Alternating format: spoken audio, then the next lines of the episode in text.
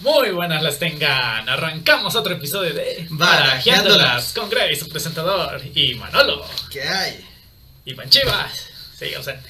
Bueno, es, dentro, es dentro de la cabeza, obvio. Así es. Va, va- va a estar eh, un poquito ausente, pero pues bueno, ya regresará ya más adelante. Sí, mándele esos ánimos. Exacto. Y pues bueno, una vez más vamos a estar aquí hablando y ¿de qué vamos a hablar? jueves random. Exacto, ¿de qué vamos a Pero hablar? para empezar, pues sí, ¿qué te viene a la mente? Noviembre. Noviembre que ya se nos está acabando, pues. Nadie, ya vamos a la mitad. más de la mitad, creo. Sí, más de la mitad. Pues sí, ya me más de Pero la bueno. mitad. Sí, sé que fue, debió ser antes, pero digo, ah, cuando empieza noviembre siempre hablan de estos temas, así que vamos a esperarnos un ratito más, así que, ¿qué, qué piensas cuando llega noviembre, Para, no? para que se continúe, ¿no? Ajá, Eh, me vienen dos cosas. Uno, Día de Muertos. Dos, la Revolución. Ya sabes, soy fanático de la historia. nadie recuerda la revolución en noviembre, Yo sí. no, ni tú, No, sí. no lo festejas, No lo festejo, pero recuerdo. la revolución fue en septiembre, se te hizo tarde, no, esa fue la independencia. ah, sí. Revolución, independencia, todos lo consideran lo mismo. Todos, pero eso es otra cosa. Pero sí, de son las dos. Sobre todo, bueno, la más, Día de Muertos. Pero así es. ¿Qué nos recuerda más? Pues el Día de Muertos. Así es. Ya, muchos hablaron de sus muertitos ya a principios de noviembre. Pero nosotros casi al final. Porque no nos gusta el, este, el trending, ¿no? Ajá, no nos gusta el trending. Somos rebeldes. Entonces, ¿de qué vamos a hablar de Día de Muertos? Ajá, es. Pues quisiera hablar de cómo cómo vemos esta cultura mexicana de el Día de Muertos Ajá. en otra. Bueno, cómo nos representan a En el- nosotros con el Día de Muertos. con el. Día de Muertos. Ok. Y pues, ¿qué hay para empezar con esto? Pues lo voy a poner como, esta vez no lo voy a poner por, por fechas, más bien lo voy a poner de expectativas, así de... Me pareció del peorcito a lo más bueno más que... cool. más cool, ajá. Vale, vale. Así que tú ya te imaginarás, ya se imaginarán cuál es la representación más cool del Día de Muertos, ¿no? Por eso lo vamos a dejar al final. Ah. Y empecé, en mi parecer, lo peor que... ¿Cómo nos vieron? En serio. Porque... no, Nada que ver. Nada que ver, pero bueno. Así es. Empecemos con una película. No sé si recordarán con esa imagen. Yo sí. No la he visto porque.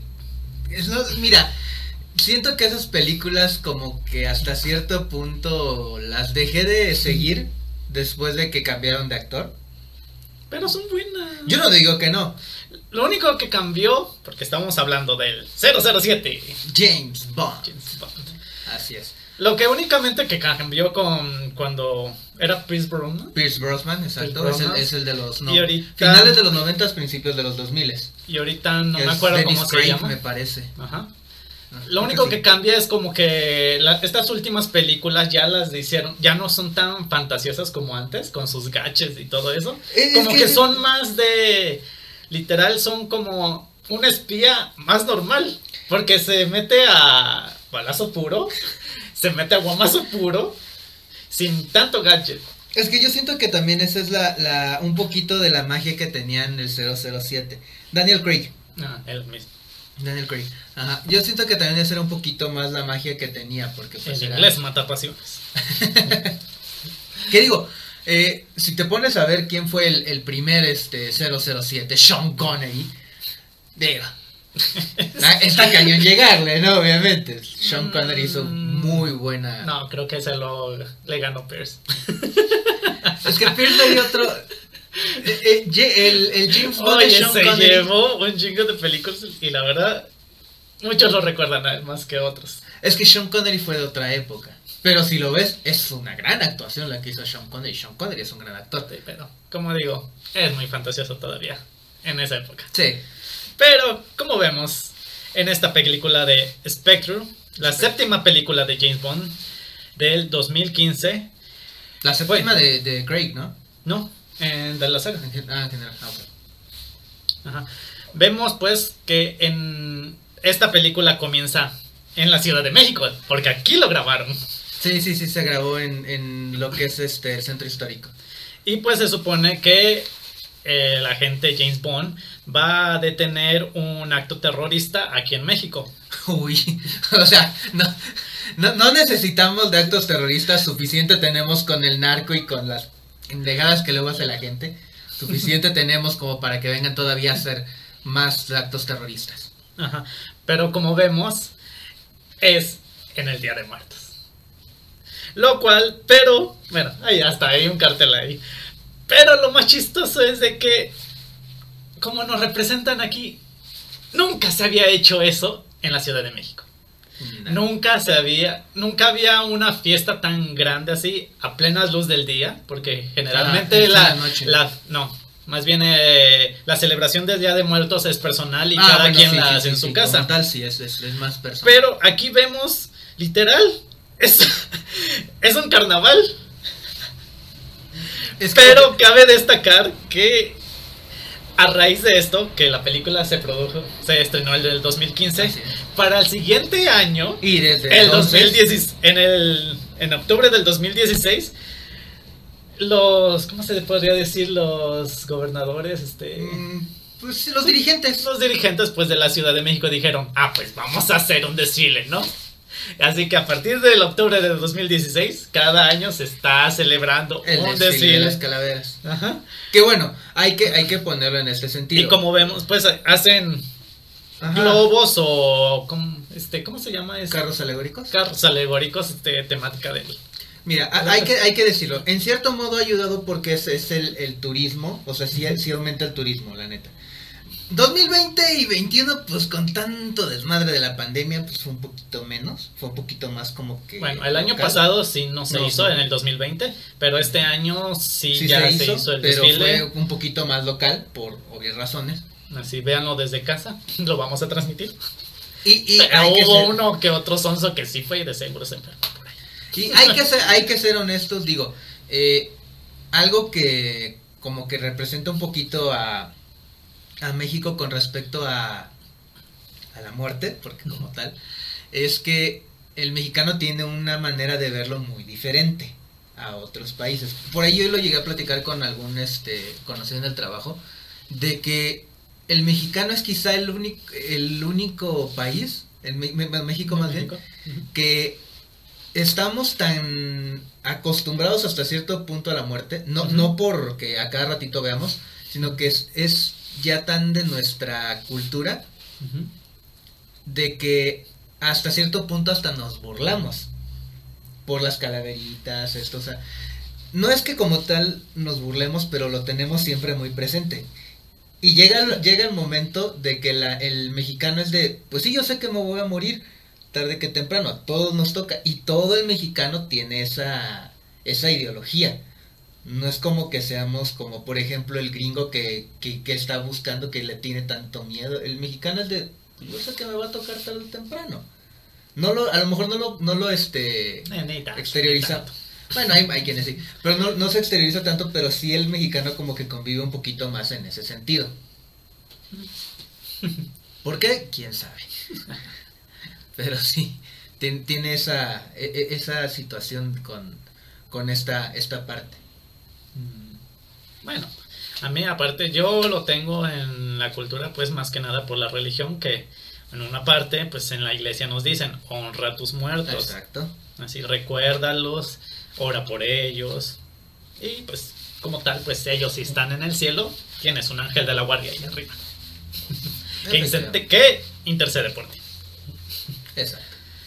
Y pues, aparte vemos que la verdad esta fiesta está muy horrible, como lo digo, pues porque literal todos están vestidos de calaveras. Es que, es que una cosa, hay que, hay que decirlo, una cosa Mira, es... así, ni siquiera están vestidos de catrines, están disfrazados de trajes y puro hueso. Es que hay que decirlo, una cosa, el, en México como tal, ok, sí, la calavera pues es como tal un esqueleto, va, la compro, pero lo, lo tradicional en México es la Catrina. La Catrina y el Ca- Catrín. Y el Catrín, exacto, eso es lo tradicional. Y Que, bueno, decirlo así, no es lo mismo una Catrina de un Catrín. El Catrín en un inicio era el considerado el hombre elegante Exacto. vestido con copa. Exacto. Y la Catrina fue popularizada, ay, a ver, fue popularizada por el un periodista, ay, ¿cómo se llamaba? se me perdió. bueno, a ver, investigale. este periodista no me acuerdo, pues, cómo s- ah, se me fue. Tengo, lo tengo escrito por aquí, pero está bien perdido ya. Bueno, fue popularizado la Catrina en un inicio en un periódico, como un cómic. Ajá, sí, sí, eh, que es precisamente esta imagen que tienes. Ajá. Y posteriormente fue Diego Rivera quien tomó también esta imagen de la Catrina para hacer un mural en donde él mismo se burlaba de aquellas personas mexicanas. No, eh, fu- fue eh, pa- aparentemente José Guadalupe Posada. Ah, sí, Posada. Él, pero fue Diego Rivera quien la popularizó con este mural en el que se burlaba de aquellas personas literalmente pobres, de clase baja, que querían entrar en la alta alcurnia.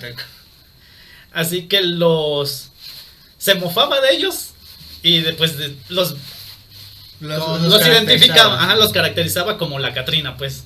Que ahí está toda, toda hambrienta y malnutrida, pero ahí está vestida de gala. Que ya sabemos muchos por ahí. Algunos identificarán a sus TikTokers que ya saben quiénes son. Así es. Pero vemos pues que... Aquí no vemos Catrinas, la verdad. Es- Solo por puro traje de hueso. Es que es lo que te digo, o sea, incluso eh, es que no, nada que ver. O sea, porque digo, y, y por ejemplo, si hay, ahí a lo mejor, sobre todo casi todo se hace con, Mira. con maquillaje, pero, y si bien hay algunos que son muy sencillos, que básicamente pues nada más de blanco y por ahí algunos otros. Los pandas. Exacto. Los pandas de Halloween. Hay, hay algunos maquillajes que, Ah, sí, se la rifan. sí, hay algunos que sí te quedas de, a la madre, ¿cuántas horas estuviste? Apóyennos y la el próximo año tal vez vengamos caracterizados. La madre. Va, yo sí me rifo. Así, así que denle like al video y compártanlo por fin. y por eso, este está entre las peores caracterizaciones del Día de Muertos. Maldito. Me, me, me gustan los, la- las películas de 007, te digo, esta no la he visto específicamente. Estoy esperando la, la, la más nueva. Pues Que- ya, ya salió del cine. No les... Bueno, ya pasó. bueno, esperemos que ya este, salga en las plataformas. pasó. Exacto, esperemos que salga ya en las plataformas para verla. Ver la última película de, de Dennis. Y esperar qué van a hacer con, con el 007. Así es, pero- Y ahora nos vamos a una caricatura con tu tocayo. ¿Ya sabes quién? Ah, chinga. ¿No? ¿No te acuerdas de tu tocayo? Tu tocayo, ay. Bueno, nada más que no saqué la imagen, pero me refiero a este personaje. De una serie llamada Ah, El ya. Tigre. Ya, ya, ya, sí, sí, sí, sí. Cierto. Así es. Sí, no sé. Sí, sí. Con Manny. Es Manny. Tu medio tocayo. Bueno, técnicamente sí es. Bueno, eh, en realidad sí tengo muchos amigos que me dicen Manny. Tal vez. O sea, yo, yo no sé específicamente si fue nada más por la parte de Manuel, porque también me decían Manfred. Bueno, lo, lo agarraron un poquito por ahí por, por Manfred, el, el mamut Sí. de, de la era de en su apogeo. Así. Entonces pues, yo era Manny. Así es. Me refiero a este personaje que se llama nombre original, Sartana of the Dead o Sartana de los Muertos en español.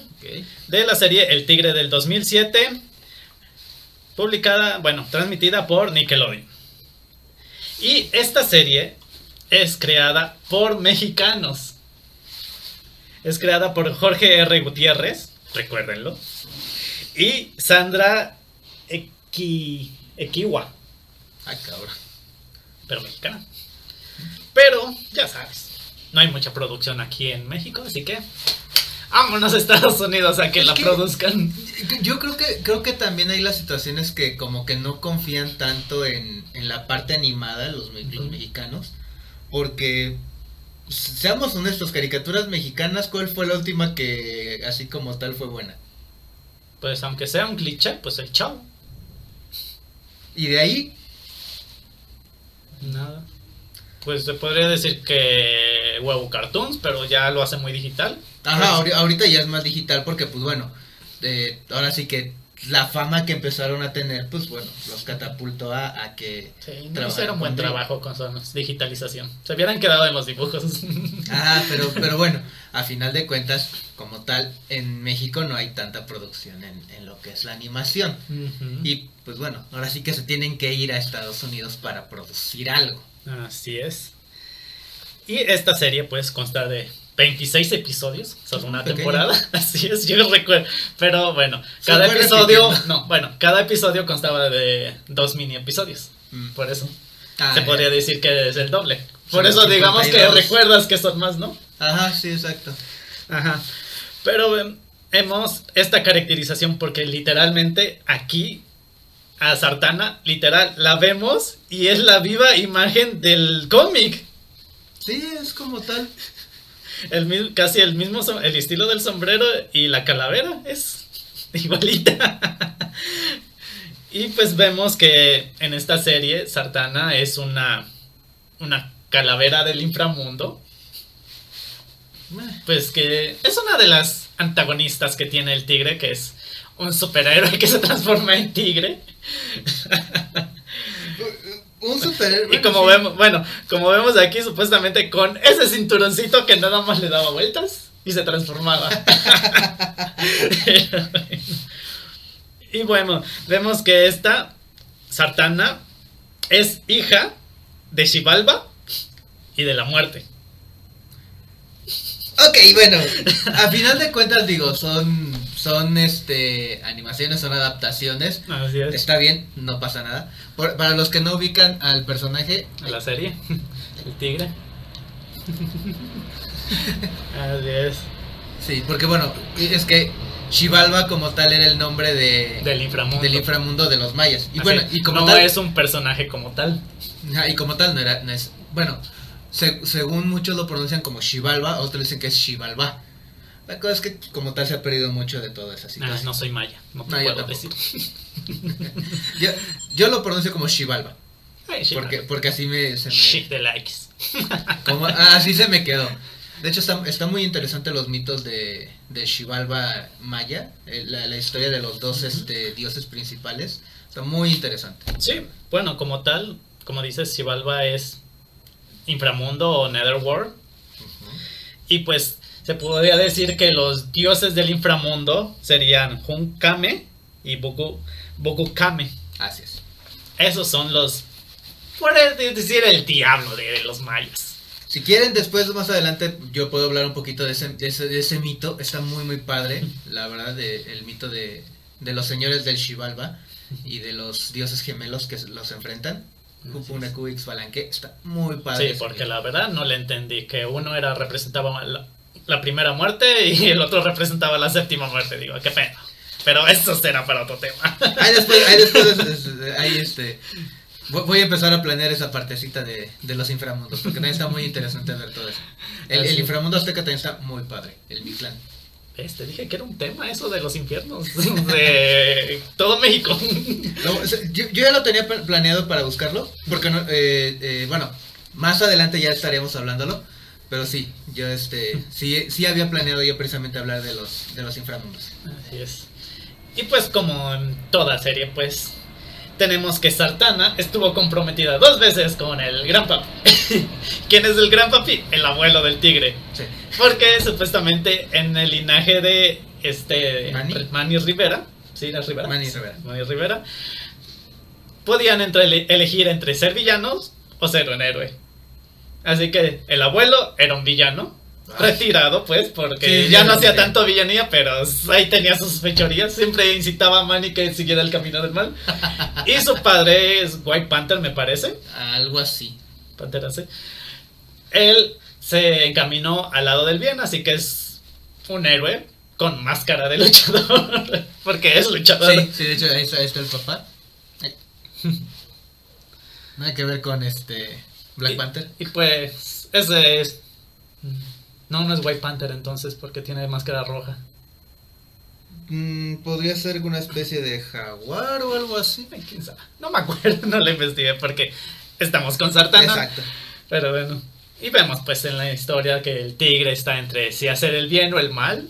Ya él decidirá, pero ahí tenemos. Y pues Sartana entre sus varias villanías que tiene, pues tiene su mágica guitarra. que es donde proviene casi casi todo su poder con la que puede rayar, lanzar rayos láser. Insisto, se me hace muy curioso que, que muchas veces pongan a- al mexicano tan metido con la guitarra, porque es muchas de las representaciones del mexicano con una guitarra, siendo que la guitarra como tal es de creación española. y, y ok, sí, Bueno, ya nos apropiamos de los mariachis y los mariachis. ninguno, de, ninguno de los instrumentos son, de creación mexicana. No importa, ya te dije, nos apropiamos de los mariachis y los mariachis con guitarra. Nada que decir ya. Y también de sus poderes, cuando raspa su guitarra, puede levantar a los muertos. Pero bueno, Tan una mal- Catrina tan rara. ¿Tan mal toca la guitarra? Sí, la verdad, la tocaba muy feo. no, bueno. Y por eso la pongo en el número 2 de las adaptaciones del Día de Muertos. Ya, ya, ya, un- una adaptación más aceptable. Toda rara, pero eran mexicanos los artistas, así que... Ah, mira, o sea, eh, vu- vuelvo a lo mismo, son adaptaciones, o sea, hay que, hay que verlo así, como tal, es una adaptación. Así es. Y ahora nos vamos al puesto número 3 con otra serie animada, pero ahora nos vamos con Cartoon Network. La competencia. Una serie muy, muy chistosa. Y estamos hablando de... Mucha lucha. Mucha lucha, mucha lucha. Insisto, digo, yo, yo sí la veía, tengo que admitirlo, sí la veía. Era muy chistosa. Y pues también tenía la misma la misma temática de que te metían dos episodios por 30 Ujú. minutos. Sí. Y en esta vez vemos, bueno, Mucha Lucha, que fue estrenada en el 2002, producida por Warner Bros., aunque fue transmitida por Cartoon Network. Qué curioso. Bueno, Pero ahora nos vamos con el personaje principal que es Calavera Muerto. ok. Literal, una calavera de azúcar, como las vemos así. Bueno, sí. Desde capítulo no lo recuerdo. Y mira que sí me reventé bastante de la. Calavera muerta, muerto, apareció primera, me- primera vez en la temporada 2, en el episodio 11, con Conoce a los Muertos. Y posteriormente salió en la temporada 3, en el episodio 5, en el, en el episodio Bandido de los Muertos. ¿Eh? Ay, mira, muchas de las. os Digo, ya obviamente con el doblaje latino, pues bueno, arreglaron algunas cositas. Pero seamos honestos, muchas veces los gringos hacen cada cada por en, en sus doblajes, en sus adaptaciones para los nombres. Taco Bell. ya, déjate culpar. Es, esa cosa es innombrable, por favor. Eso no es un taco. Entiéndalo, gringos. No lleva lechuga el taco. Lleva perejil. y cilantro si quieren. Cilantro, perejil, lo que. Cilantro, perdón. Bueno, lech- lechuga solo si son tacos dorados con caldo. Pero eso ya son tacos dorados. Por por eso te digo, o sea, e- eso ya es otra situación. Y no nos vamos a poner a hablar ahorita de comida. Así es. Así es. Bueno, en la primera vez que apareció Calavera muerto, aparece porque en la escuela literalmente le están, les están explicando, la, bueno, la directora Ajá. les está explicando a sus alumnos qué es el Día de Muertos, ¿no? Es Así que, es. ajá, es que, es que, o sea, digo, la Es- serie se supone que está basada en una, es una escuela de lucha. Y sí, en el doble, con el doblaje latino, pues obviamente le meten muchísima referencia a, pero como tal, no está en México la, este, la academia. Así es. Bueno, vemos muchas incongruencias porque la verdad esta producción sí fue bastante gringa. no hay mexicano alguno metido tal, tal, así, así que tuvieron que hacer sus investigaciones. La, la única donde se meti- eh, donde sí están pues invol- este, ah, involucrados mexicanos es en el tema, porque si bien no es es de un grupo que no es mexicano, sí hay mucho este mexicano dentro del grupo, pero hasta ahí. Y pues como vemos en el episodio, pues a Ricochet, bueno, a los alumnos les piden hacer un diorama del Día de Muertos y Ricochet no lo lleva porque dice que su perro se lo comió y literal, su perro sí se comió su diorama. Pero la directora no le cree, así que dice, como castigo vas a tener a uno del otro mundo para que pase 24 horas contigo. ¿Cómo lo Ah, ves que lo que pasa es que en este mundo literalmente los muertos sí visitan a sus físicamente sí visitan a sus a sus parientes. Ok, Así que es así como llega Calavera muerto y es fan de Ricochet. ok, ok. Ya no diré nada. Pero vemos que el único interés de Calavera muerto son los videojuegos. Y como Ricochet ya estaba harto de que no se quis- ya habían pasado las 24 horas y no se quería ir al, Al- al mundo de los muertos, pues Ricochet lo reta a una pelea para que se vaya. Así que pelean. Y pues la única forma de ganarle, porque Calavera muerto le estaba ganando, Espera, ¿eso es un pan de muerto? Así es, es un pan de muerto. La única forma que recordaron para enviar a los muertos a su lugar es que dijo que debían comer y estar satisfechos. Porque ya sabemos que aquí ponemos nuestro altarcito, llegan, comen y se van. Literal, comen y se van. y se van. Porque no los podemos saludar, pero bueno. Así que lo atasca de pan, lo atasca de bebidas y lo atasca de dulces. Y así es como se deshace de Calavera Muerto en este primer episodio que salen. Ok, bueno. En el segundo bueno. episodio es porque otro año de Día de Muertos, la pulga, supuestamente en el, en el mundo de los muertos están los cuatro bandidos del, de los cuatro bandidos muertos, calavera o no me acuerdo, que dice que si no compartes tus alimentos después de la celebración, vienen ellos y te roban todo. Así que la, la pulga no quiere compartir. Así que se empieza a No me comer extraña, todo. no me extraña con la pulga. No me extraña. Y pues así así que Calavera Muerto invoca a Niña Buena y a Ricochet para que se lleven a la pulga. Porque resulta que se une a los cuatro bandidos y ahora son los cinco bandidos.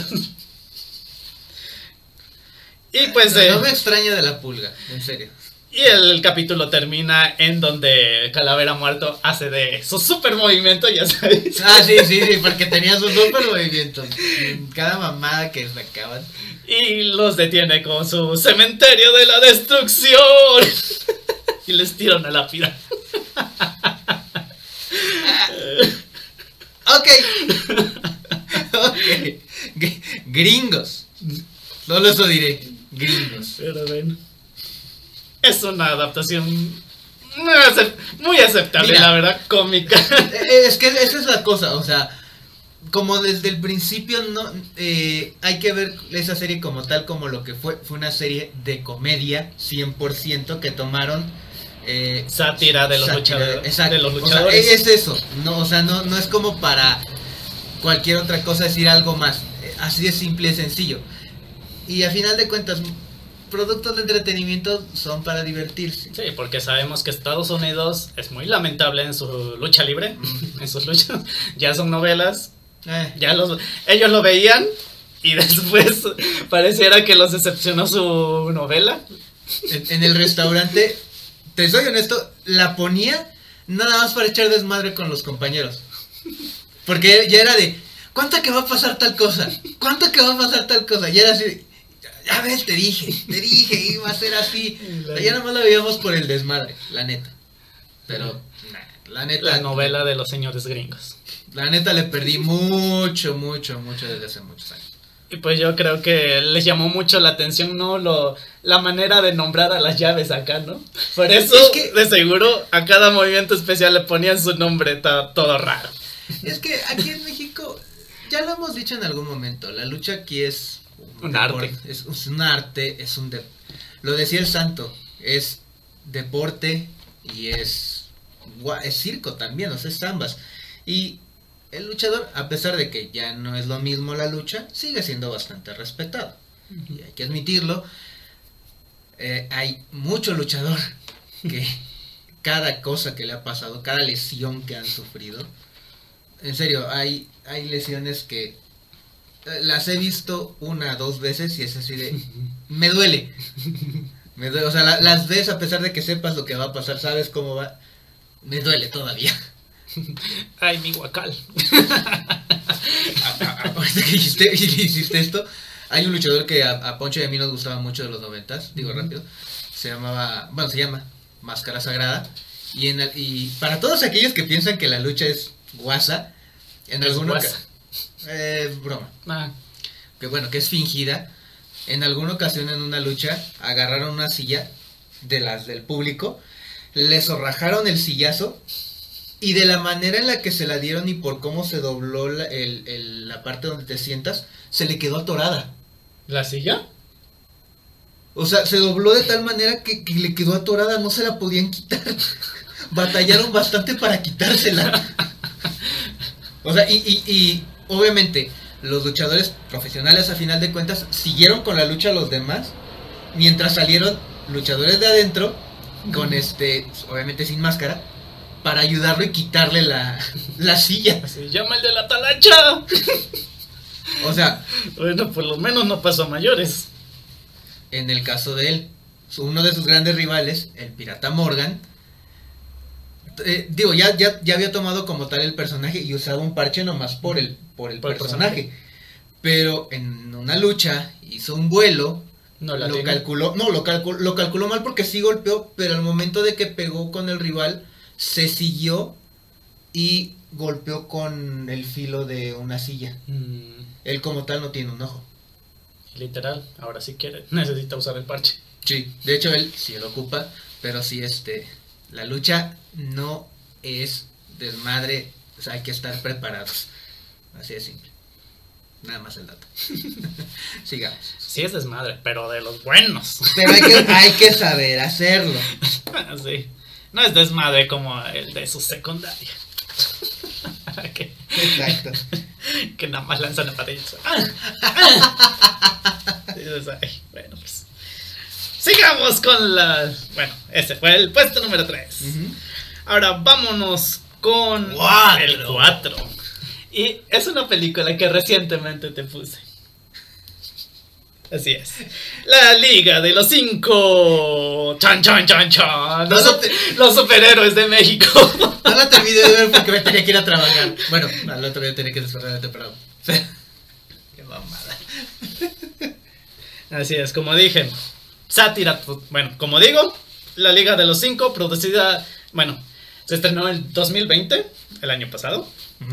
Y es una sátira total de las creencias, cultura, popularización mexicana. Lo, lo que me gustó de esta película, a diferencia de muchas otras, es que no usan tanto el lenguaje de pinche, güey, no mames, ca- de, ese lenguaje Ah, sí, tan sí, florido el- que luego lo tienen los de barrio. México, México pare- es, este, es un convento. Madres van, madres vienen. Y es lo que me gustó de esta película. No utilizaron esa sátira, sino que hici- hicieron una comicidad tan, tan pura, Me- me- inocente y mexicana. Pero sin recurrir a la, al- a la mala palabra, por así decirlo. Porque mira, por ahí lo dicen los comediantes de la vieja escuela, como por ejemplo Teo González, como Jorge Falcón. Hasta para las groserías hay que saber. Sí.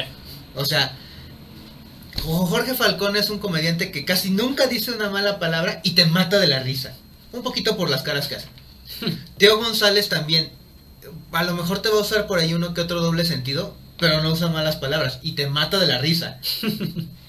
Cosa que de repente los estandoperos tendrían que aprender. Sí. No es decir pendejada por decir pendejada. Hay que saber en qué momento decirlo. Franco Escamilla hace un poquito eso, juega un poquito con eso, porque si bien Silas dice, no es que todo momento esté diciendo pinche güey, pendejo, no. Sabe decirlo, sabe organizarlo. Eh, y es lo que hacen buenos comediantes. Exacto. Porque la verdad, ya Comedy Center, ya sabemos, tiene un programa. Ahí sí hacen vulgaridades y leperadas al Ah, el, mayor. el de que los ponen a pelear, ¿no? Ajá. Y pues, Mira, bueno, ese programa ya es así, pues, pero si Ah, vamos, es- a, exacto, otros programas, pues no es necesario decir tantas cosas. Este, Sí. este programa está, está diseñado para eso, porque es Ujú. ahora sí que. gue- Guerra de comediantes. literal- literal- pero es- Literalmente se desquitan, sacan todo su de que traen contra la producto- productora. y ahí lo sacan está- todo. En cierto modo está bien, sabes, desde el principio sabes que va a ser así. O sea, no es como que te sorprenda porque sabes que va a ser así. Pues Y está bien, o sea, no- Así, un programa de esos, pues, sí está bien. Así, pero que no lo repitan en otros lados, que vayan, repitan la misma producción, y digo, porque no va a caer. Sí, o sea, o sea, en este caso que, pues bueno, es, eh, es por temporadas, hasta dices, bueno, va, está bien. Pero ya si es a siempre, siempre, siempre, siempre, no te va a funcionar. Así es. Y volvemos con la película, pues, esta película mexicana dirigida por Marek Núñez, mexicano. Ok. Y pues trata la historia de que está porque en sí no lo dicen en, la película está el villano Tin Marín que Ah, bueno vemos que en la película algunas personas nacen con poderes y Tin Marín nace con el poder de crear como pequeños fuegos artificiales de sus manos. lo único que faltó fue que le pusieran Maciosare. No, esa sería una película revolucionaria. Esta es de héroe. Y pues vemos a lo largo de la película que él perdió a su hija y pues hay un espíritu, quién sabe cómo se metió, pero lo llamaron el doctor vampiro. Mira, ya en México, ya, ya lo hablé cuando hablábamos de los asesinos seriales, que en México de por sí por ahí llegan a nombrar vampiros nomás porque sí. Y hay un caso en Querétaro también que fue un pánico vampírico. Que también fue muy raro, muy muy raro. Algún día les platicaré eso. Bueno, y, y supuestamente le promete revivir a su hija solamente que lo tiene que liberar. Pero para liberarlo necesita el poder de una mujer que se puede transformar en fantasma. Y pues al final el esposo y esta mujer terminan muriendo. Al principio, bueno, al, al Al principio principio. de la película más bien. y dejan atrás a dos hijos. Una, un chico que es el protagonista, que lo vemos así, muy potente en esta. Ah, sí, ah, bueno. Aquí en este póster lo vemos muy. Así, Ah, en el póster hasta, hasta pinches y en eh, Firebending. Firebending y, y- y, este, la antorcha humana, ¿no? Ajá. Llamas a mí. Pero en realidad, Chema, que es nuestro protagonista, tiene el poder de enchilar. Así es, enchila todo lo que hay alrededor, hasta él mismo. No se aguanta su chile. O sea, eh, sobre todo en la... Bueno, seamos honestos, en Estados Unidos sería potente. Ah, No ahí- están acostumbrados. a- allá sí mataría al instante. O sea, en Estados Unidos sería bastante potente. Pero aquí en México, teniendo en cuenta que la gran mayoría del... Bueno, ¿qué te gusta? ¿Un 70% de los dulces son picantes? Bueno, pues que ya, si no tenemos chile a un 5%, no somos felices. O sea, si bien sí hay dulces que son como tal, dulces o salados, muchísimo dulce tiene picante. La, gran mayoría de las comidas tienen picante y en todas las casas mexicanas vas a encontrar al menos una salsa. Oh, un chile de amor. En todas, porque el mexicano ya somos así, nos acostumbramos a comer picante. Y pues, bueno, para no saltarnos tanto, solo voy a explicar los personajes. Tenemos también a su hermana, Dolores, que es la de arriba, que como dije, tiene, se puede transformar como en una especie de fantasma maya. Y pues abajo es su madre la que murió, que también se, tenía este mismo poder. Tenemos al siguiente, al otro, al Tuna, luchador, pero Chaparro. chaparro, pero su poder es lo más bizarro que había oído. Y pues, Mira. su nombre lo dice, el Tuna. Mira, u- ¿Qué u- hace? Una de, una de las partes no está mal. Que es la de, la de las espinas. Eso no está mal. Pero es otro poder de, literal, sacar baba. Le Pero está escurriendo entre la entrepierna. Sí, esa parte sí. Es muy bizarra. Y cuando pelea contra la cabeza de, este, ¿cómo se llama? De Benito Juárez, Ah, tira su baba de la axila. Le hace, ¡Uh! y le tiran el ojo. ah, bizarro. Espera. La verdad, muy ingenioso. Y la, verdad- sí, y la verdaderamente asqueroso. Pero bueno. El otro, el otro personaje es. Tetepan Quetzal. Te- ajá, Tetlepanquetzal. Pero bueno, no, ahí no sabría decirte si es así. Porque también lo encontré como Tetlepanquetzalcin. Es que. No sé cuál sea el nombre correcto. Es que, bueno. eh, bueno. Ah, explica mientras tanto, mientras yo te lo investigo bien. Y pues, para abreviarlo, pues porque la verdad nadie sabe cómo pronunciar su nombre en esta serie. Así que todo el tiempo le dicen el Warrior. ¿Qué pasó, mi Warrior? que tienes la habilidad de transformarse en cada animal que toca. Así bien, Animorph, no sé si te acuerdas Ah, de esa sí. serie. Eh, yo no sabía, tiene libros. ¿Sí? Sí, ¿Es de son como. novela? ¿O cómic? Bueno, ¿O historia? Son como, son como novelas cortas de, creo que son 50, 60 páginas. Son creo que 17, 18 libros, pero te cuentan toda la historia de la serie. Creo que un poquito más este, larga, pero sí. Pues sí, porque me la dejaron bien corta y estaba buena esa serie. Estaba muy interesante. Y pues, un breviario cultural, vemos que Tetlepaquetzal, ¿sí?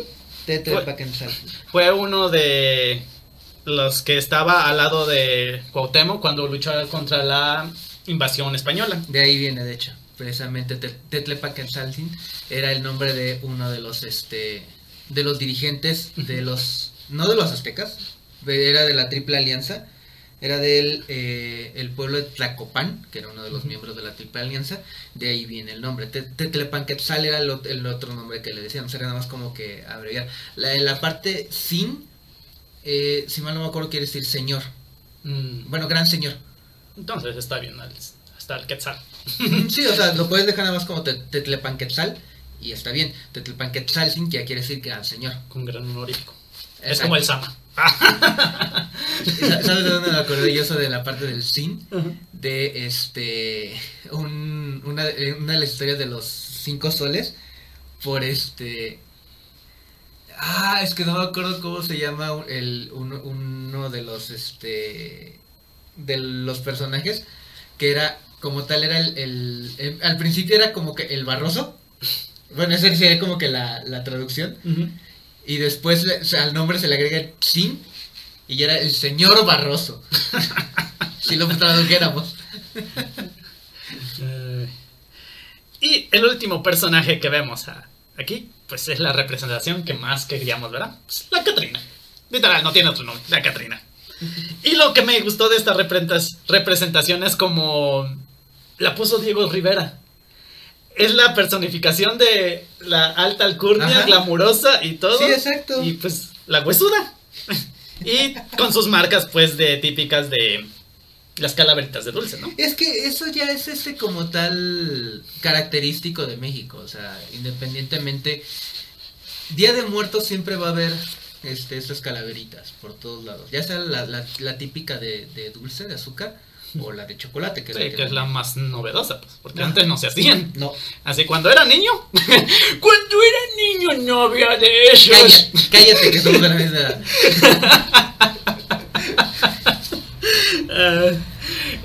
Y pues bueno, vemos que su grandioso poder de este personaje, la Catrina, es los huesoquinesis. Así es, puede controlar todos los huesos que a su antojo. me, me, me dio bastante risa la parte, este, e, en una de las peleas que jala así unos huesos en el, Ah, en el Museo de antropo- Antropología. antropología, da un golpe y ¿cuántos años tenían? No, más bien dice, ay, qué frágiles son. ¿Cuánto- Y están viejos.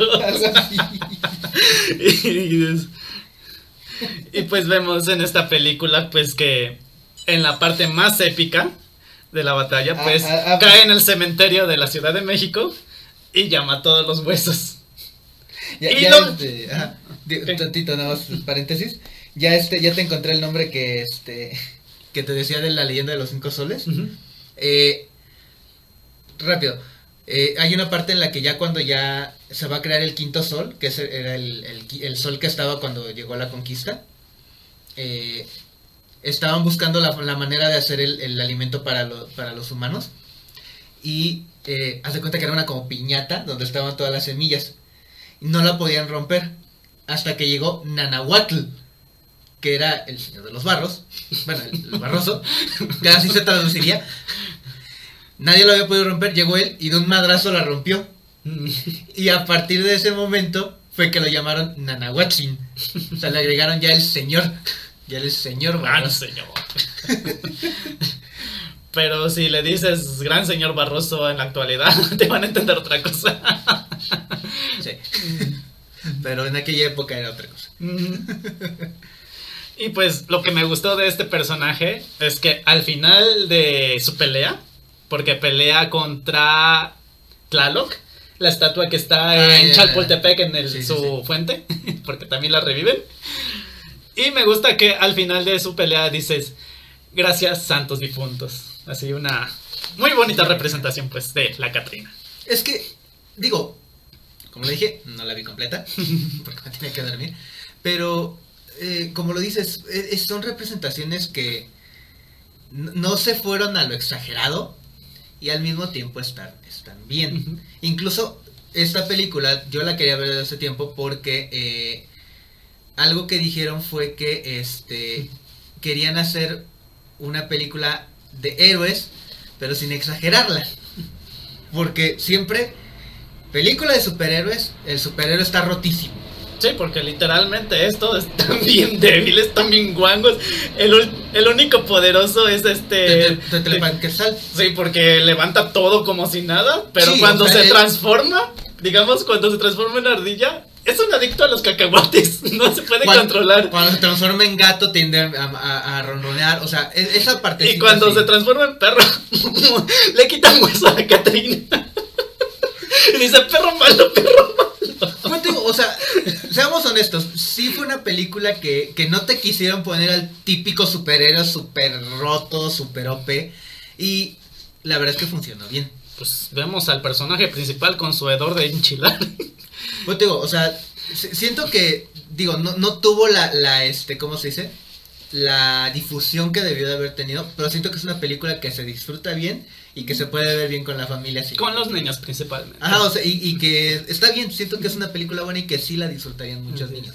Y me gustó pues cuando tuvo su power up en, en medio de la trama, que le salieron estas alas. Ahí las podrán ver que son como amarillas. Pero en realidad estas alas están hechas de flor de cempasúchil. Ok, eso es cool. Así es, así sus es- huesitos y flores de cempasúchil, así puro pétalo de flor de cempasúchil. Eso es cool. Y un dato curioso, porque la verdad, lo van a ver a lo largo de la película si lo ven. Véanla, está buena. Esta película fue patrocinada por Liverpool. Vemos muchos camiones letreros de Liverpool en esta película. Yo supongo que Bueno, pidieron un está bien, apoyito o sea, para No, hacerla. pues, está bien, o sea, no pasa nada. Hay, hay películas buenas que tienen este patrocinadores que te casi de. ¿Es neta? Evolution, bueno, Head and Shoulders. así es. A mí me va a sorprender cuando Oxxo patrocine algo. No dudes que en algún momento lo van a hacer. Nah, es el PRI, por favor. Eh, no sueltan nada. Así es. Y ese fue el 4. Vámonos con la representación número 5. Con otro de tus tocayos. De hecho, oye, tengo dos nombres bastante comunes. no, pero sigue siendo el mismo tocayo. Pero de todas formas. Sigue siendo el mismo tocayo. Y nos vamos con el libro de la vida. No la había visto hace, hace poco la vi. ¿En serio? La quería ver, pero ya sabes, ¿no? O sea, hay veces de esas de que... mmm, eh, por X o razón no la terminas viendo. Hasta hace poco la vi, me gustó. la. Sí, está chida, la verdad. Está muy amena, está muy, muy linda la trama. Es, es muy Romeo y Julieta, pero le quitan ciertos aspectos demasiado cursis, porque sí es cómica también. Ajá, la verdad está, está, Y- está padre. Este, esta película, The Book of Light del 2014, porque es gringa. Desafortunadamente. Pero, adivina quién la dirigió. Jorge R. Gutiérrez. El, Sí, el mismo que estuvo, Estuvo en la en- producción de. ¿Cómo? de Manny. Del Tigre. Sí, el tigre Manny Rivera. Así es. Curioso. Y en su en ayuda de producción, adivina quién estuvo. Ah, También famosísimo productor, me- estilo mexicano. Exacto. Estuvo Guillermo del Toro en la producción de esta película. no me extrañaría. Guillermo, algo que tiene Guillermo del Toro es que intenta ayudar mucho al, sobre todo al, al productor mexicano, al director mexicano, para eh, en general ir este aumentando todo. Incluso, dato aparte, el, el director de las nuevas adaptaciones de It, Andy Muschietti, es argentino, fue alumno de Guillermo del Toro, y cuando tenía el guion, fue con Guillermo y le dijo, dale una checada para ver qué está bien. y Guillermo del Toro le dijo, está bien. Aprobada. Y Stephen King la aprobó. Así es. Y vemos pues en esta historia la trama de entre María, Joaquín y Manolo. No, o sea, no específicamente yo, yo no tengo ese copete. Pero Sí, necesitas peinarte. nada más que me crezca el cabello.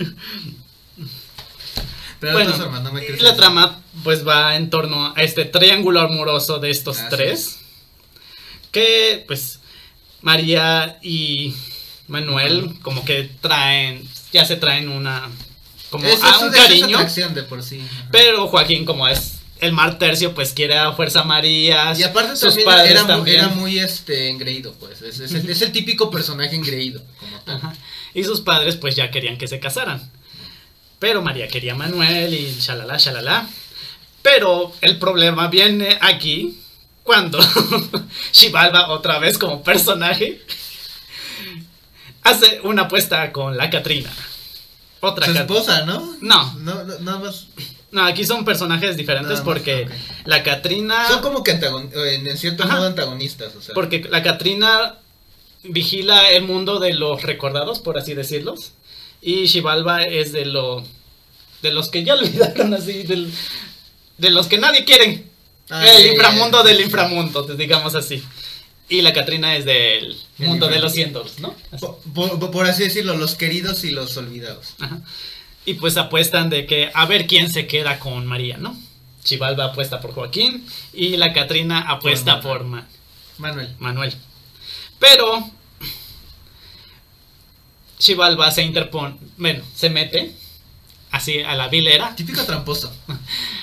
y manda una serpiente que muerde a, Sí. A María, la cual queda en ese ¿no? en ese momento la deja como en animación suspendida.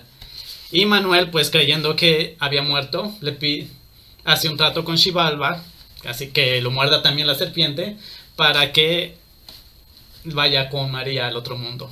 Pero oh sorpresa, él se queda en el mundo y María despierta de su sueño. Y pues al no tener contendiente, pues Joaquín queda comprometida con María y Shivalba gana la apuesta. Así que pues Manuel va en una aventura por todo el inframundo, donde encuentra a todos sus parientes, entre ellas su madre. Así que típicas, ¿verdad? Que cuando son muertos de mexicanos, bueno, es que estilo mexicano son, Ajá. son calaveritas. ¿Quién sabe por qué lo representan así? Digo, si está bien hecho, está bien. Aunque en esta película lo que no me gustó fue que le metieron el aspecto de los toreros. Los mexicanos no tienen nada de torero. La, la, bueno, Lo más La- cercano es la charrería ajá, y es el arte de lazar a el ganado. exacto, que no tiene Na- nada que nadie ver. mata en un show a un animalito. No. La, la- como tal, la, el toro de Lidia, los toros de Lidia como tal, es tradición española. Digo, en lo personal, no me gusta ese estilo, porque Mm. obviamente, para decir que no me gusta, ya lo he visto. Si fui a, en alguna ocasión a una corrida de toros, no me gustó. Prefiero en ese sentido el toro de jaripeo, que es el, el que montan, pues. Porque al toro, si bien sí, sí hay cierto maltrato, pero es nada más como para picarlos en el momento, o sea, que estén enojados.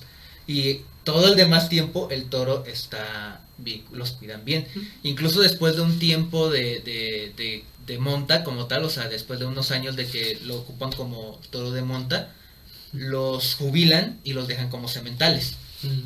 Entonces, en ese sentido, no es tanto como el toro de Lidia, que es otra cosa muy aparte. Cada quien sus gustos, hay a quienes les encanta, hay a quienes no, cada quien sus gustos. Pero sí, el mexicano en sí como tal no es la tradición, es como tal como la charrería. Y no nada más es el ganado, es todas las suertes en caballo. Eh, incluso, bueno, antes, antes, estoy hablando de los 20, los 40, eran los concursos de que enterraban un gallo y lo tenían que, este, en, ahora sí que en el caballo tenían que ir corriendo y sacarlo. O sea, estoy hablando de antes. Ya ahorita no se hace. Se siguen haciendo suertes de charrería, pero ya no así. ¿Quieren ver suertes de charrería? En YouTube busquen las suertes de los este, desfiles de. De la. De, de- de- ah, pues precisamente los desfiles de revolución. ¿Sí? Sí, porque ahí este. Hay suertes de, de los. De la parte de la caballería del ejército. Ah, sí. Y hay algunos trucos pff, buenísimos. O sea, de repente los ves montados en... Son cuatro caballos y como 16 jinetes encima, haciendo pirámide. Véanlos, están muy, muy padres. Mm. Mucho entrenamiento. Y pues eh, toda esta trama se desarrolla en el Día de Muertos. ¿no? Ajá, sí, exacto. Pero sí, está muy buena también la película. Véanla. Muy chida. Si, si no la han visto, véanla, dense la oportunidad. Es una película muy, muy padre. Así es. Vean a Xibalba ganar. Con trampa, pero gana. Así es. Y vámonos pues a la última película, la más icónica que tiene el Día de Muertos, la verdad. No es mexicana, pero tiene muy buena representación. No es mexicana como todos los productores son canadienses, pero hicieron la investigación en Oaxaca, porque uno de los de los de los productores, su abuela es oaxaqueña Mm. y tenía esa tradición. Entonces cuando cuando empeza- cuando pensaron en hacerla, se fueron precisamente a Oaxaca. Estuvieron un año completo viviendo en Oaxaca para hacer toda la investigación. Coco. Así es, todos la Así es. que- Película gringa del 2017 de Pixar y Disney. Creo que estuvo nominada al Oscar, ¿no? Sí. Y no, Coco no es el niño. el, el protagonista en este caso es Miguel. ¿Qué? Miguel Rivera. Miguel Rivera. Que su familia tan tan odiosa de la, música, por a causa de su abuela Imelda que lo dejó un músico, que ninguno de sus descendientes supo quién era porque lo odiaron a tal grado que lo desaparecieron, básicamente. A tal grado que le provocaron Alzheimer a la mamá a Coco. La, a mamá Coco, porque es cierto. Literalmente, ella mamá Coco. ella es mamá Coco, no es, el, no es el niño. Así de que no te ¿qué le vas a disfrazar de Halloween de Coco. ¡Pasa! ¿Zelda? ¿Eh? Hey, ya de- comentario que solo los gamers conocemos. Así es. Y pues, como vemos, Miguel es maldito cuando trata de robar una guitarra que está en la tumba de Ernesto de la Cruz. El A más Pedro Infante. Así es. Pero de las películas, porque Sí. aquí sí es igual malo, igual que en las películas. Sí, sí, sí, sí. O sea, la, la, la- digo, es una película padrísima. Los personajes están muy bien hechos. y muchos se sorprenden por los detalles del cempasúchil. Pues es que es tradicional. No, pero el Ah, detalle bueno, sí, de que sí. cada pétalo se ve diferente, ta- cada O uno sea, se ve. Digo, obviamente ya todo esto es con programas computarizados, Sí, pero... pero tal grado, dices, Ay, Monster Sync, el, el, el diseño, el programa, puedes ver cómo se le mueve literal el cabello a Soli. Ah, sí, eso yo no lo veo. Sí, sí, pues sí lo puedes ver. Sí, lo- sí, Yo no lo veo, dije. Pero sí se, ya obviamente el programa ya se genera así. Obviamente, sí, son programas muy avanzados que tienen que ir acomodando y todo, pero sí se puede. Así. Ya me imagino al dibujante digital, dice, ¿cuántos pétalos llevas? Unos 5 millones. Te faltan 3 trillones. A ver, copiar, pegar, girar, copiar, pegar, girar, copiar, no pegar, creo girar. que hayan hecho tal cosa. Ah, Así es. Y pues como tal, cuando queda maldito, pues llega al inframundo con su Cholo Escuincle Dante. y más Ese- pétalos de ese paso chile. esa, par- esa parte del, del Sholo es muy, muy conocida por la parte del Mictlán también. Porque ese es el perro que transporta, ¿no? El- a todas las almas. Como, como tal, el, el, el Xoloscuincle es el que te transporta en la primera parte. Y obviamente, si tú, como en tu vida, fuiste bueno con los animales, te vas a encontrar un Xoloscuincle que te lleve. Si fuiste malo, no te vas a encontrar a ningún Xolo y te vas a quedar. Yo no quiero parado. encontrar a ningún cholo. Bueno, Xoloscuincle.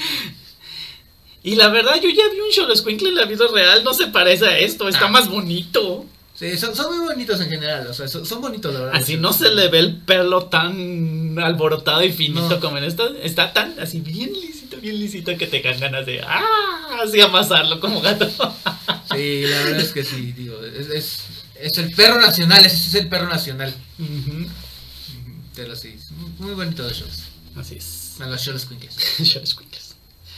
Y pues vemos que para regresar necesita la bendición de su mamá Imelda, de su ancestra. Pero se niega porque le prohíbe cantar si regresa al mundo humano. Así que busca otro pariente que le dé su bendición. Y, y, y, y él siempre, bueno, él pensó, por toda esta situación de que no sabían ni siquiera quién era su ancestro, que era precisamente. Ajá. Creyó que Ernesto era su padre. Porque siempre como que se conectaban las señales y él cre- terminó creyendo eso, ¿no? Exacto. Pero al final ya sabemos quién es su padre. No lo vamos a spoilerear. Vean la película si no la han visto.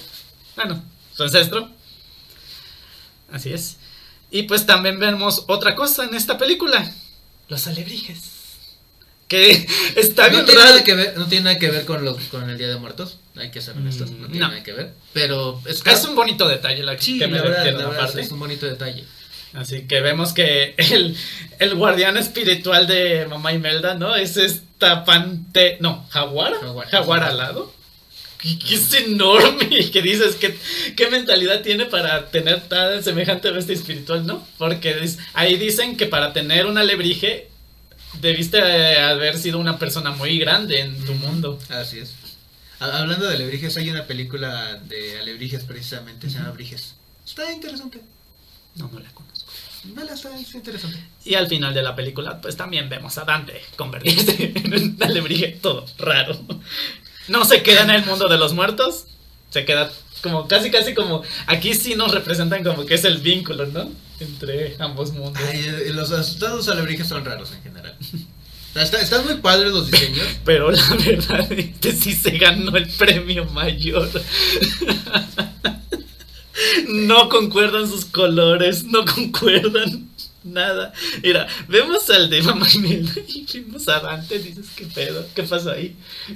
Así, Eh, agarraron la cubeta de los colores y ¡chum! ¡Órale! Dijeron, a ver, me queda un poquito de rojo, tengo azul. A ver, ¿qué color tienes allá? ¿Verde? Sí, pásamelo. Así es. Y muy bonitas representaciones, la verdad, mexicanas que le metieron a este, le metieron detalle. Incluso, bueno, no tengo la No. imagen aquí, pero también vemos a Frida Kahlo. Sale Frida Kahlo, sale el Santos, sale Rodemon, este, salen como tal eh, Jorge Negrete, Pedro Infante. o sea, hay muchísimos personajes, si te pones a ver, hay muchísimos. Está... Siento yo que, si bien sí, desafortunadamente no es como tal una película mexicana, siento que es una de las representaciones más este, fieles y mejores de eh, lo que es este, la cultura mexicana. Pero lo que se ganó el premio en esta película fue esta escena. La parte en la que... Así es. La canción de Llorona, no me acuerdo, la, la verdad no me acuerdo de quién es original. No sé si Eugenia León. O ella también lo que la es que- representó. Lo que pasa es que como tal la canción ya este ya es como tal de la de la cultura popular. Mm, no. La popularizaron en esta película. Y muchos artistas la empezaron a copiar y a hacer muchos covers. Pero antes de eso, casi nadie la conocía. Porque, bueno, en esta película, los que hacen las voces de la mamá Imelda es Angélica Vale, que es una Ajá. cantante muy famosa también. Y el de Ernesto, el villano, es Marco Antonio Solís.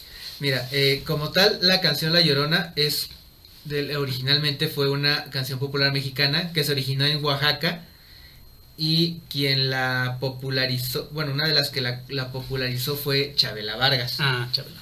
Chabela Vargas. Obviamente ya de ahí se vinieron mil y un covers. Creo que el último el último cover que se hizo más famoso fue por esta Ángela Aguilar, la hija de Pepe Aguilar, que la canta muy bonito, hay que decirlo.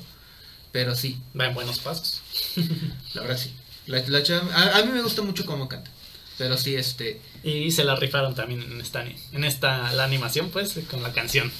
Sí, y también la que Y bueno, como tal la canción más representativa es este la de Recuérdame. mm, no, Bueno, es que fue la que más tuvo. O sea, sí, esta es, es un canción sasa. no, y aparte, si te fijas bien en la letra de Llorona, sí hace alusión al Día de Muertos, porque habla del panteón, Así es. habla de, incluso hace referencia a los pétalos de cempasúchil. Y sí, pues, o sea, es, es una canción muy, muy y padre. pues de que estás triste pues por la pérdida de un ser querido. Sí, o sea, la, la neta es que sí, sí, es, es muy, muy padre la adaptación. En ese sentido, sí. La verdad, sí. Es que, te digo, Coco, lástima, insisto, lástima que no es como tal una producción mexicana. Ah, bueno, la iban a echar a perder, pues lo hicieron bien Pixar y Disney. Sí, ahí sí, hay que aceptarlo. Hizo muy buena adaptación. No, no sé, a pesar de que no es como tal, este, producción mexicana como tal, te lo respetan muchísimo. eh, es muy, muy bien aceptado. Creo que no hubo un mexicano que se quejara como tal. O sea, sí hubo por ahí las quejas, por ejemplo, con lo de los alebrijes. Ah, es que el alebrije... Disfrútalo, es una adaptación. Y no, no te lo están poniendo en mal. O sea, si lo hubieran ridiculizado, como hicieron en 007, quéjate. Voy de acuerdo, quéjate todo lo que quieras. Pero e- e- es- esa, esa, esa, este, imagen del alebrije lo puedes sacar sin ningún problema en, un, en una película de fantasía y te la crees. O sea, esa cosa pudo haber peleado en Narnia y sin ningún problema te la crees. Sí. O sea, e- es básicamente un grifo. O sea, está muy, muy padre, la verdad. La, la verdad, bien hecho ahí Disney y Pixar. Se les agradece esa. Ese. Pues hasta cierto punto homenaje a Sí, sí, México. Se les agradece. La verdad. Y pues esos fueron los seis momentos del Día de Muertos que más me encantaron. Y con una mención honorífica, la verdad, porque no la quería meter, por- porque la verdad no la pude clasificar, no la pude catalogar, porque es un, es un corto Ujú. Y es tan, es tan malo, pero a la vez es muy bueno. Es tan malo que es bueno. Sí. Bueno, ese es tiempo, pues, como las cosas van avanzando, sí. pues dices, ay, qué feo estaba en su tiempo, pues. Pero eso es lo que lo hace lo bueno, por su tiempo. Y también tiene la canción de Llorona en este corto- cortometraje, que, bueno, nada más metieron las canciones así como tal. Y esta es también es representada por Eugenia León, que la verdad me gusta como canta Eugenia León. Tiene muy bonito. Tenía. Muy, Tenía muy un potente voz. y se llama Hasta los Huesos.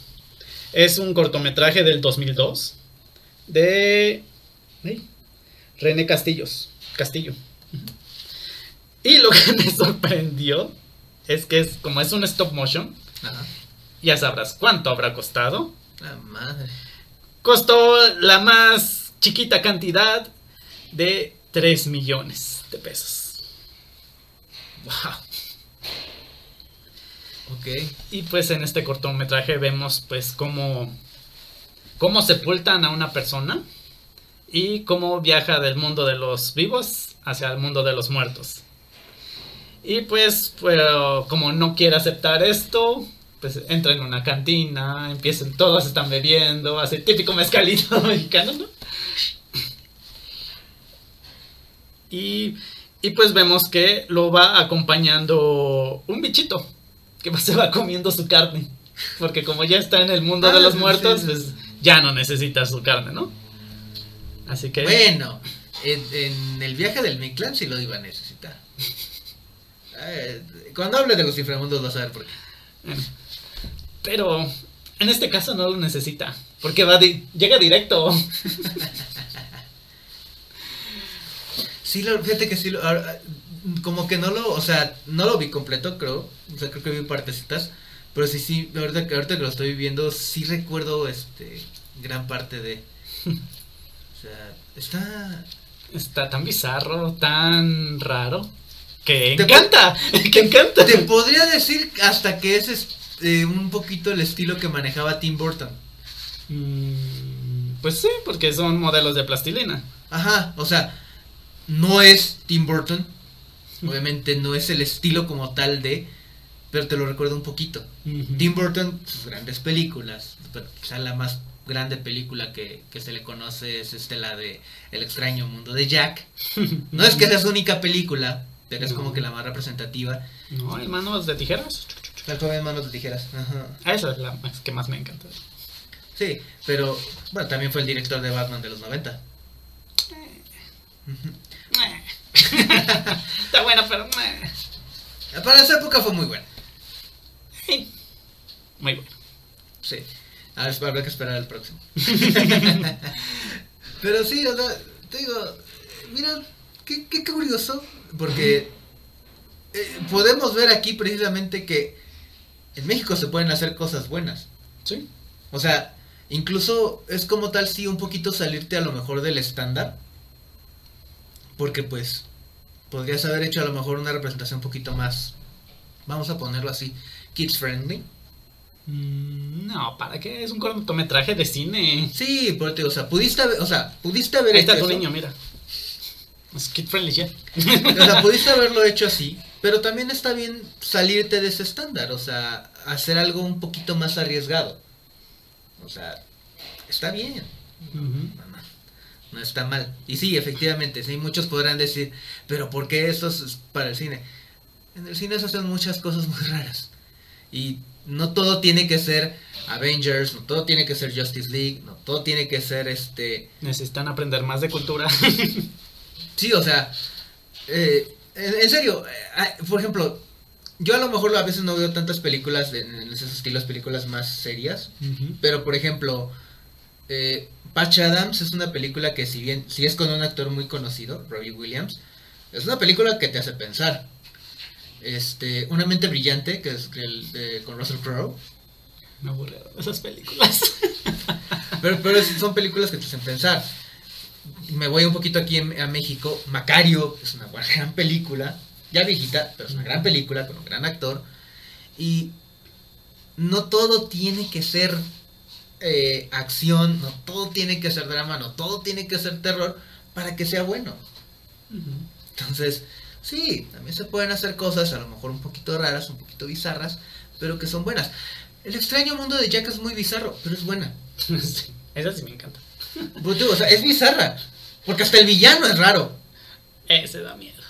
Pero, pero, pero Oogie Boogie es raro como tal. Da miedo. Más cuando se deshila. Ah. Pero, o sea, e- es, es eso, es, esa es también quizá la muestra de que sí, puedes hacer cosas bizarras que son buenas. Eh, ve, ve- ve la mayoría de los monstruos de, de Halloween Town, son muy raros. El mismo hombre lobo está rarísimo. O sea, pero sí, o sea, está, es, es padre, la verdad. Ay. Y pues con eso terminamos las referencias a Días de Muertos. Pues mira, eh, es, es interesante porque sí, eh, es una tradición muy mexicana que... Pues es mexicana. Sí, más bien. más bien. Es, es, es tradición mexicana que qué bueno que, que se sigue manteniendo porque eh, es, ok, cada quien sus gustos, hay a quienes les gusta, hay a quienes no, pero Pues es, hasta la fecha yo no he conocido a alguien que no le guste. y es, eh, véanlo por este lado, todos tenemos seres queridos que ya se nos fueron, ya sea que los hayamos conocido mucho, poco, eh, eh, todos tenemos, y es un poquito recordarlos, eh, a mi parecer también no es como que tenga que ser un día en específico, o sea, como tal los puedes recordar cualquier día, y ya lo comentabas tú, ¿no? Lo, lo dice la Biblia, ¿no? Ora, ora por tus por tus muertos, ora por, por ellos. Puede ser en cualquier momento, pero sí está bien también dar dedicarles a lo mejor así días específicos. De hecho, si mal no me acuerdo, eh, los aztecas tenían creo que regados cuatro celebraciones para los los muertos al- alrededor del año. Entonces, digo, igual, en algún cuando hable de inframundos y todo eso a lo mejor lo mencionaré, porque no tiene no tiene mucho que ver, pero ya este lo mencionaré, pero sí este son son tradiciones que hay que cuidar porque son tradiciones muy bonitas que le dan esa identidad al mexicano, porque ningún otro país lo hacen, ningún otro país hace así y es esa identidad del mexicano, que sí eh, ya el mexicano pues es una mezcla cultural, porque ya hasta hay quienes celebran hasta el día de San Patricio, Que no tiene que ver al caso no tiene nada que ver, con el San Patricio original. Es- está, está bien que, que sí celebremos un poquito eh, la parte de, de Irlanda por el batallón de San Patricio. Está bien que se le guarde cierto respeto por lo que nos apoyaron, pero como tal no es una tradición mexicana. Hay que cuidar estas tradiciones, como el Día de Muertos, incluso hasta cierto punto Día de las Madres, por cómo se celebra en México. Está bien, ya lo he dicho, mm, deberíamos de festejarlas todos los días a nuestras madres. Pero es otra cosa. Y pues bueno, el día de hoy vamos a ir cerrando. Igual déjanos en los comentarios qué opinan del tema, si conocen algunas otras que también, algunas otras representaciones del Día de Muertos, porque pues a nosotros se nos van algunas cosillas por ahí de repente. Coméntenoslo, díganos qué les parecieron, si a lo mejor pondrían una después que otra y por qué. A lo mejor a ustedes les gustó más 007. A nosotros no. Cada quien.